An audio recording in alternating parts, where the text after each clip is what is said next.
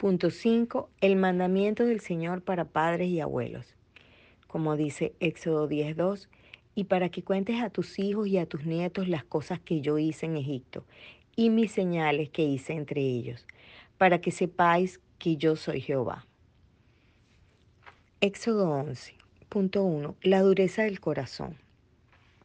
14 versículos en los capítulos 7 al 12 refieren insistentemente que Dios endureció el corazón de Faraón y él no los escuchó para dejarlos ir. Este es un tema vital. Endurecer el corazón en no querer oír su palabra para obedecerla.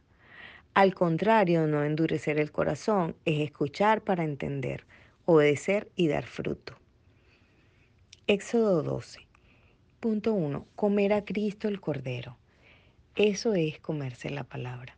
Al principio de los meses del año, por familia, sin defecto, tomarán de la sangre todo, asado al fuego, con panes sin levadura, con hierbas amargas, ceñidos vuestros lomos, vuestro calzado en vuestros pies, vuestro bordón en vuestra mano, por fiesta solemne, costumbre y estatuto perpetuo en vuestras generaciones.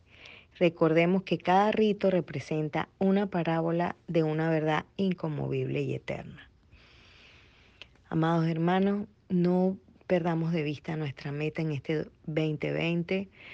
En este año necesitamos estar los 365 días con la palabra de Dios. Solo nos faltan 340. Continuemos adelante en nuestra meta. Y si esta palabra ha sido edificación para tu vida, compártela con otros que necesitan motivarse a leer la palabra diariamente. Enseña a otros Puedes usar esta herramienta u otras, pero dedícate a enseñar a otros la palabra. Dios te bendiga.